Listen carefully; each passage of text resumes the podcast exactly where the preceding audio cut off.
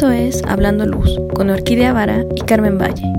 Escucha un programa nuevo todos los lunes con temas actuales, entrevistas, historias reales y más. Comenzamos.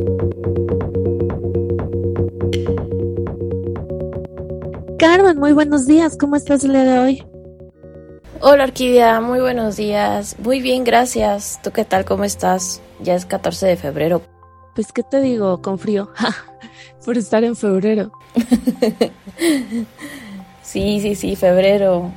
Pues sí, aquí en México el clima cambia un poquito. Todavía sigue siendo invierno para nosotros. Ha estado haciendo bastante viento. No sé eh, por allá cómo te has sentido. Pero sí han sido días de, de muchos cambios. Inclusive llueve, de repente está también este, muy nublado el día. Sí, de repente no sabes porque te asomas por la ventana y ves un sol enorme y hermoso. Y dices, ah, súper, va a ser calorcito. Y sales y todo, todo está nublado. Y es como, ah, bueno, está bien. O crees que va a ser frío y es como, no, no hacía nada de frío, el clima estaba templado, muy agradable, cero viento, todo tranquilo. Y hay otros días en los que parece que es el mismo clima y te estás congelando. Sí, caray.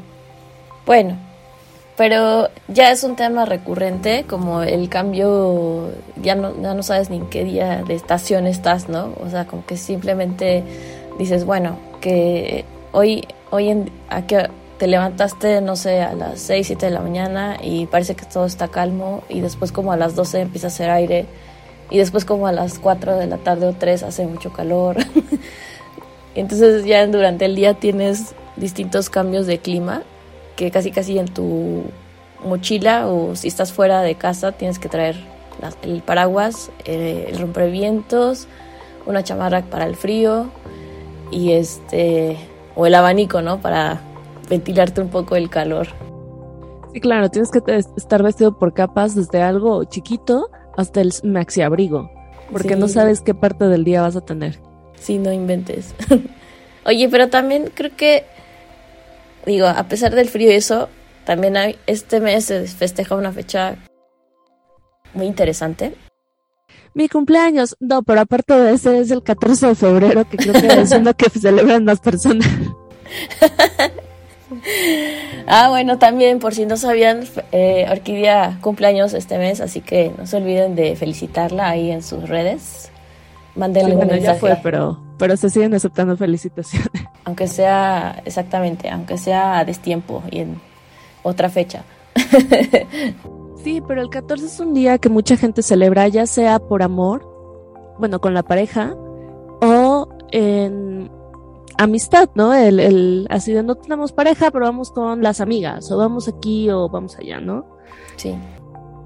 Este, entonces, pues es, sabes que es algo muy, muy normal que se den mucho las cenas o las comidas, el ambiente romántico, pero lo triste es que se puede hacer todo esto, se prepara la mejor comida o digamos que lo vas a hacer en casa, ¿no? Entonces vas a preparar algo súper lindo, chocolates, vino, cena, lo que quieras, pero de repente tienes solamente dos opciones en tu comedor, que es luces totalmente prendidas y además tienes una fluorescente fría o totalmente apagadas. Entonces creo que eso, por más rica que esté la cena, mata todo. Pues sí, eh, el día de hoy, en el programa de hoy, vamos a platicarles un poquito de lo que puede suceder con la iluminación para hacer un ambiente, no necesariamente para estas fechas, pero sí para, para conocer un poquito de lo que puede pasar. Y vamos a darles un contexto. ¿Tú sabías, por ejemplo, eh, ¿Por qué surge el 14 de febrero? ¿De dónde viene la historia? Pues tiene que ver con San Valentín, ¿no? Ándale, exacto. Sí, sí. El, monje que casaba a estas parejas que no podían estar juntas o algo así. Sí, pues les vamos a contar un poquito de, la historia para dar como contexto a lo que vamos a hablar ahorita con el tema de la luz. Y fíjense que eh, San Valentín, como dice Orquídea, fue un monje. Em, él lo que hacía era casar a las, a las parejas que en ese momento, pues si había una guerra o eso, pues él lo hacía escondidas, ¿no? Y por hacer eso, pues fue decapitado, ¿no? Entonces, qué mala onda, pero así suceden las cosas. Ah, bueno. Este, sí, lamentablemente Eh, en ese momento así eran las reglas, pero bueno, por eso fue, eh, eh, lo convirtieron en, un santo. Y bueno, en América y en lo que es Europa, pues se, festeja de distintas maneras. Algunos lo, ya aquí de este lado, pues lo hacemos más como decía Orquídea, que nos vamos con la reunioncita con los amigos, o si tienes este novio, que en este caso una de nosotras estamos. Solteras, disponibles, guapísimas, exitosas, ya saben. No es comercial, pero. Este, entonces, pues bueno, yo creo que Orquídea y yo no lo vamos a pasar trabajando y haciendo nuestras cosas, pero también eh, recordando a todos los demás que sí pueden festejarlo. Pues bueno, ¿no? Pásensela muy bonito. Eh, y bueno, casi siempre estamos buscando qué lugar, qué, qué vamos a hacer, qué la cenita en tu casa, qué puedes hacer. Este, a veces no sales porque hay mucha gente, sobre todo estos días, ¿no? Que todo el mundo anda festejando y que las flores y que las rosas y que los chocolates y que el restaurante. Pero bueno, si tienes la oportunidad de ir a algún lugar, adelante, ¿no? Y creo que la mejor forma de crear un ambiente romántico eh, mucho tiene que ver con el espacio en donde estás, el que visitas, y también mucho tiene que ver con la luz que se encuentra en el lugar. Totalmente, el ambiente romántico tú inmediatamente piensas, o bueno, la gente inmediatamente piensa velas, pero pues no tienes que llenarte un lugar con mil velas. Y aparte muchas veces, si no, incluso si las velas no están bien puestas, o bueno, bien acomodadas, no es nada de romance, es un no puedo ver mi cena y no, no, no puedo caminar, ¿no? Hay un, hay una terraza aquí en la Ciudad de México que tiene una comida deliciosa y que se convierte como medio, bueno, hay DJ en la noche y entonces el ambiente es muy oscuro. Si tú llegas antes de que esté este ambiente súper oscuro, vas a poder ver perfectamente tu platillo y lo vas a saborear mejor, porque pues, de, la vista, de la vista no es el amor. Pero si de repente pides este, alguna de las cosas y ya es el ambiente súper oscuro, nada más vas a tener estas velitas chiquititas en la mesa que no te va a servir para ver absolutamente nada. Entonces, también es muy importante saber que no es solamente decir, ay, quiero algo romántico, voy a poner velas. O, causar un incendio, ¿no? De tantas velas que pones o que parezca altar de muertos. O sea, tampoco es eso. Así es. Fíjate que recordando, por ejemplo, los principios de Richard Kelly, hablando de luz para ver, luz para mirar y luz para contemplar, recordemos que siempre la iluminación debe ser un complemento y puede ser hasta cierto punto una combinación de todas esas escenas, ¿no? Para generar el ambiente. Entonces, si estás hablando de un, de un concepto que, que lo llamamos así, luz para, luz para ver, pues es eso, ¿no? O sea, ¿qué quieres ver? Pues tu comida, ¿no? Entonces no vas a tener como que la iluminación así toda general, donde todo se ve súper plano, ¿no? En el, en el caso de un restaurante, una terraza, lo que quieres mencionar son los alimentos que seguramente también nos produce un chef, ¿no?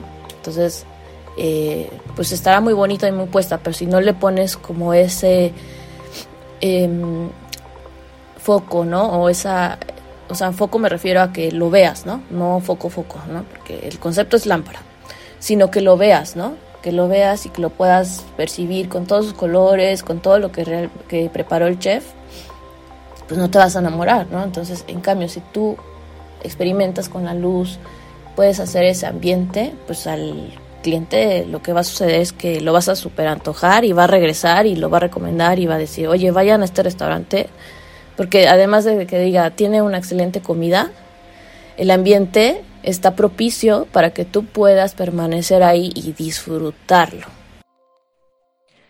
Claro, o sea, hay veces que los platos salen hermosos, no sé, en torrecita o que los ponen con unas salsas de colores divinos y no ves nada. O esta es otra.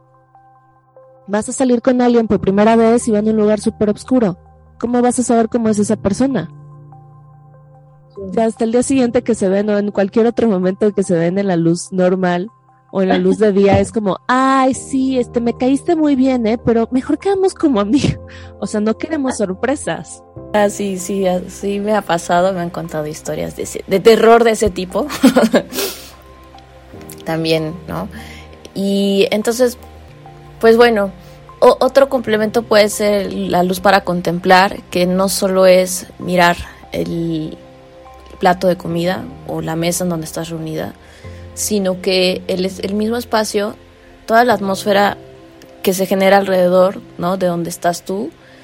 Y eh, pues simplemente es el hecho de que pones una iluminación que te permita mirar a lo lejos, que lo contemples como tal, como dice el, el, concepto, pero que estés enunciando algo del mismo espacio, ¿no? Hay, hay lugares muy bonitos que están diseñados con arquitectura muy simple, pero que si colocas una iluminación que te permite contemplar, que te permite, eh, sí, o sea, observar la textura, ver el color real, eso también hace que el mismo espacio te genere algo en ti, ¿no? Una sensación, una emoción, un recuerdo, eh, un, un estado de ánimo también, ¿no? Hemos visto que, hablando en términos de temperaturas de color, es muy fuerte ver que la luz con el color correcto te puede generar algo, te puede hacer percibir las cosas de otra manera.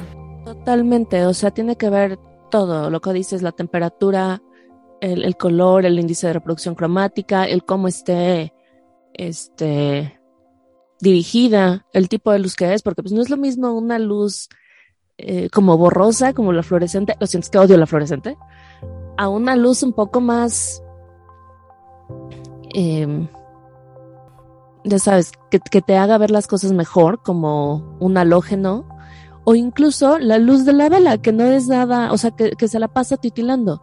O sea, no, la vas, no vas a tener una luz como tranquila con esa, sino que va a estar moviéndose continuamente la luz de vela. Entonces yo creo que debemos de poner, si estamos eh, hablando sobre hacer un espacio agradable, saber uno qué tipo de espacio es y para qué se requiere. Y, dos, cuál es el ambiente que nosotros buscamos. Y ya cuando sabemos qué ambiente buscamos, ya podemos ir con lo de Richard Kelly y decir, bueno, pues necesito no caerme, entonces voy a poner esto, pero igual y la luz para ver que necesito eh, no sé, no tiene que ser fuerte y no tiene que ser, quiero relajarme, entonces pues no voy a poner algo súper frío, que bueno, ya habíamos visto antes que la luz súper fría pues, te, pone todo alerta porque es la luz que tienes como a mediodía. Sí, tienes que activar tu cortisol para estar despierto. Exacto, entonces si ya es una, una, no sé, cena, pues, lo menos que quieres es estar súper alerta y nervioso sobre todo en estas fechas. Sí, imagínate, ¿no? Les pones una luz de hospital y así de estás en la cita y no me imaginas y todos incómodos, ¿no? Entonces, creo que por eso nuestra cabeza inmediatamente viaja hacia la luz de velas, porque es una luz cálida, es una luz que nos da una un nivel muy bajo de iluminación, pero nos permite, bueno, a veces nos permite ver dependiendo de la cantidad de velas, pero es algo que nos hace sentir cómodos porque no es algo que nos esté molestando directamente.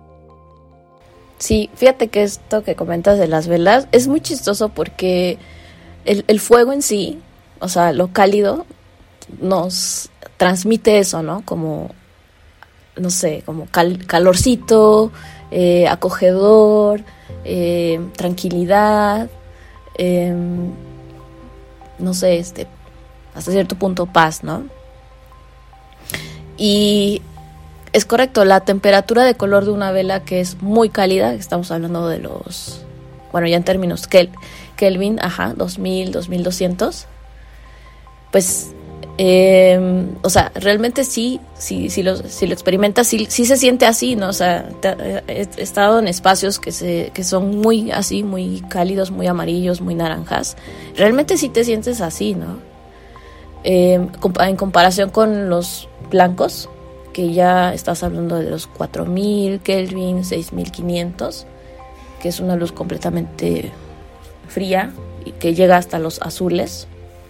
La sensación es otra, ¿no? Entonces, si se dan cuenta, o en la mayoría de los restaurantes con estos conceptos, porque ya empiezan a hacer conceptos con, la luz y con, lo que se ofrece en el, en el espacio, sí hay em, una iluminación que es cálida, que es precisamente para disfrutar, para contemplar, para estar ahí, ¿no? No, vas a colocar una luz eh, que te mantenga alerta y que así como... Hay algunos restaurantes que sí, ¿no? Bueno, pero es porque quieren que te vayas rápido, sí. Ajá, generalmente de comida rápida, ¿no? Claro, generalmente los que tienen una, una cuenta mucho más alta, lo que quieren es que te quedes y sigas consumiendo. Entonces van a poner una luz donde te sientes mucho más cómodo.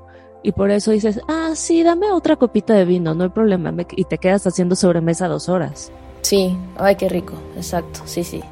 Y este, y después te digo, o sea, viene como el tema de los otros, el opuesto que es el restaurante rápido, donde tienes que entrar y salir y cómete rápido lo que estás consumiendo. Y ahí pues no estás así como para esperar, ¿no? Así de, ah, bueno, estoy aquí, ¿no? Eh, visitando McDonald's, ¿no? Sí, no, es más, ahí hasta el mobiliario es un poco molesto, es como, ay, bueno, ya me cansé, ya me tengo que ir. Hostil, exacto. Entonces, si se dan cuenta, como que la relación espacio, arquitectura, luz, sí, tiene, sí van mucho de la mano con lo que siempre se diseña, precisamente para saber a dónde queremos llegar con el proyecto, ¿no? A dónde quiere el cliente ofrecer, qué es lo que está eh, eh, con su diseño ofreciendo a las personas que van a estar en su lugar. Entonces, eh, es importante tomar en cuenta todo esto porque al final, pues bueno, el, proyecto se va a sentir integrado, no, vas a hacer una luz fría y en un, restaurante así súper eh, tranquilo, con unos muebles así súper bonitos y le pones una luz blanca, ¿no? No me imagino eh, la sensación de ese espacio.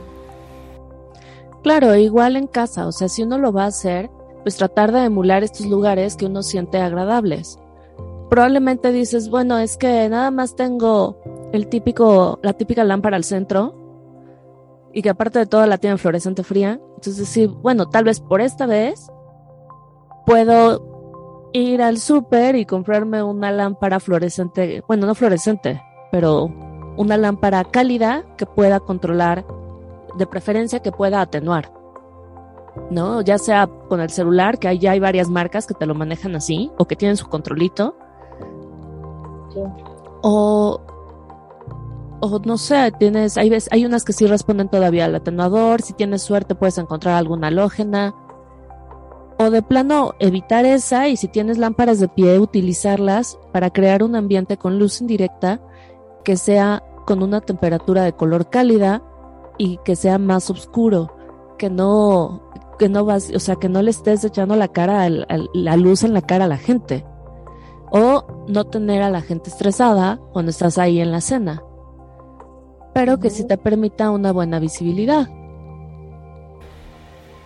Sí, fíjate que esto que comentas de los, de los atenuadores, pues es, también importante integrarlo en este tipo de proyectos.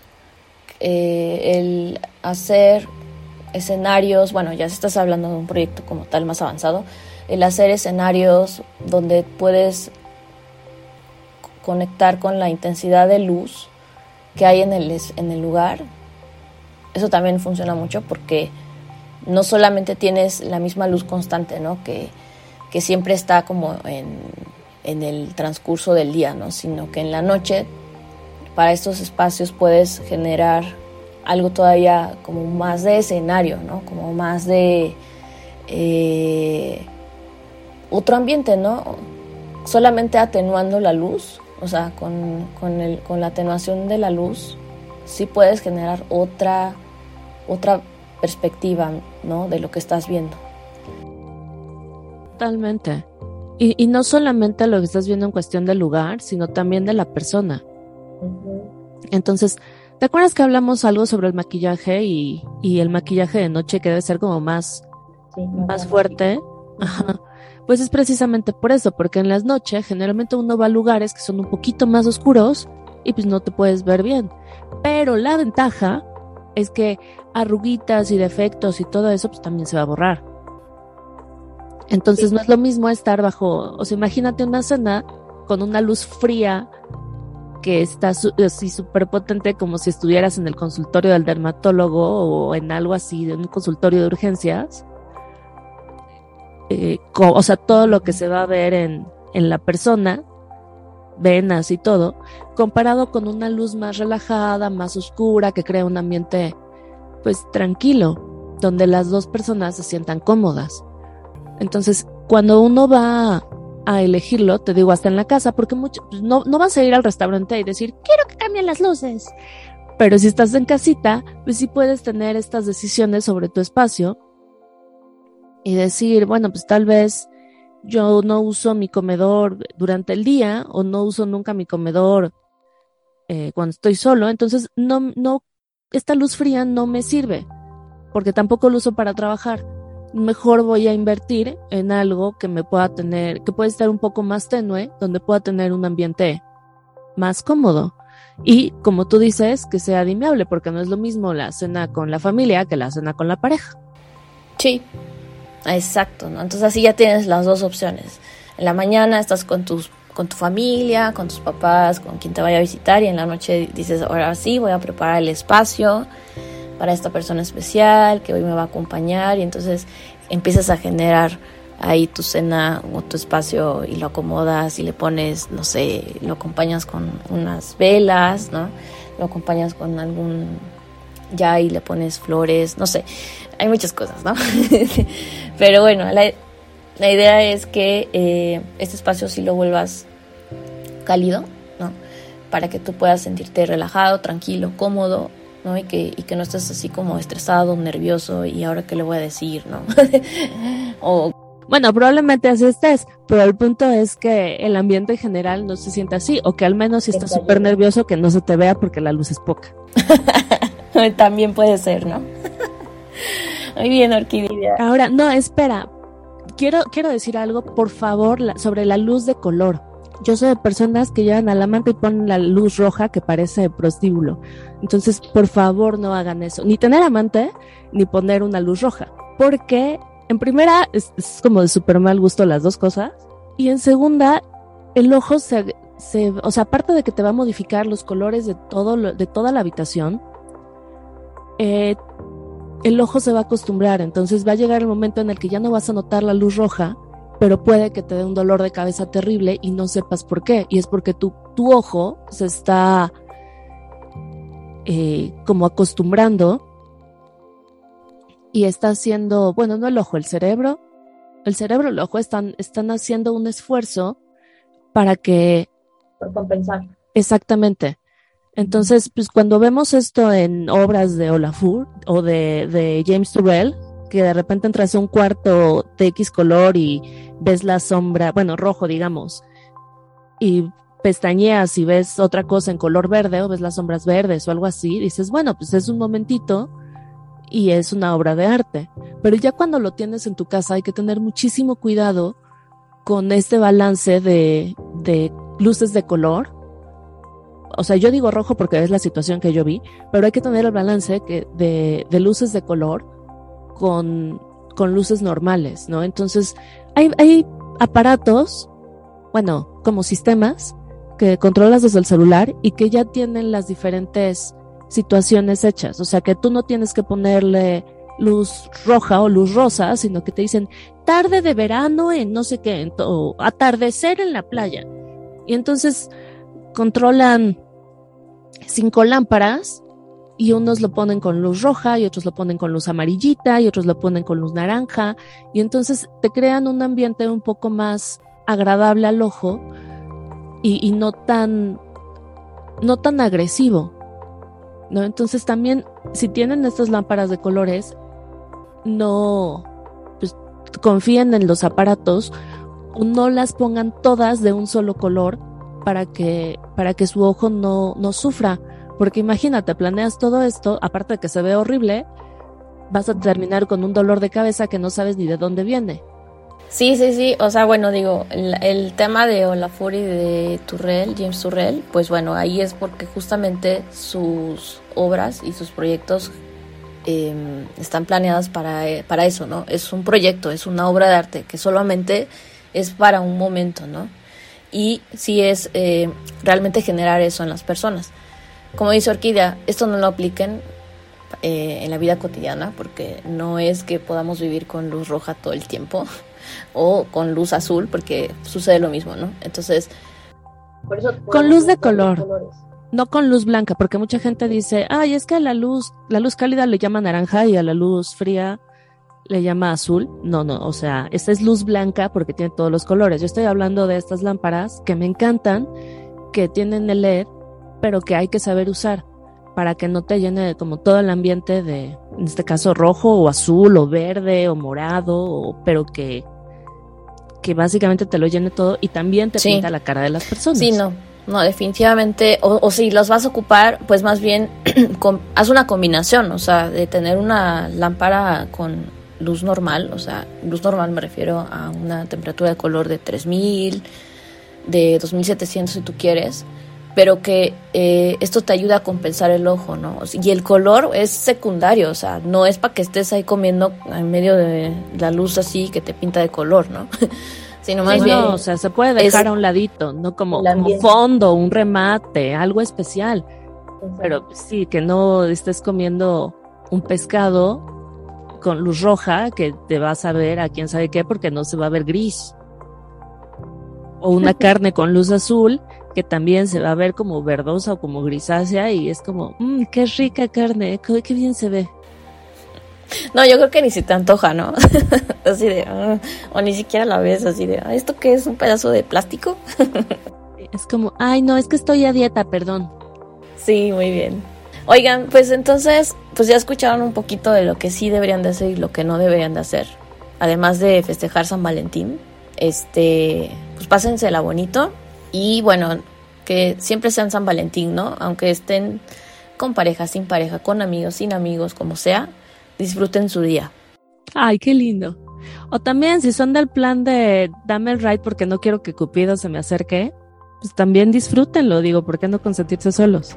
Así es, exactamente. Siempre hay que estar bien, hay que ser felices, con o sin, eso es lo más importante que podemos dar para que siempre estemos eh, felices, contentos, plenos, llenos de vida. Ay, qué lindo.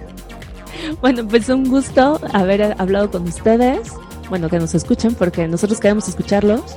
Entonces, Carmen, recuérdanos las redes para que nos puedan decir sus experiencias de San Valentín o las malas experiencias que hablamos en el, en el programa pasado o para que nos pidan programas. Ya saben, estamos aquí para complacerlos. Sí, Orquídea. Por cierto, ahí nos dejaron un comentario de nuestro programa pasado de historias de terror, que habláramos sobre las marcas.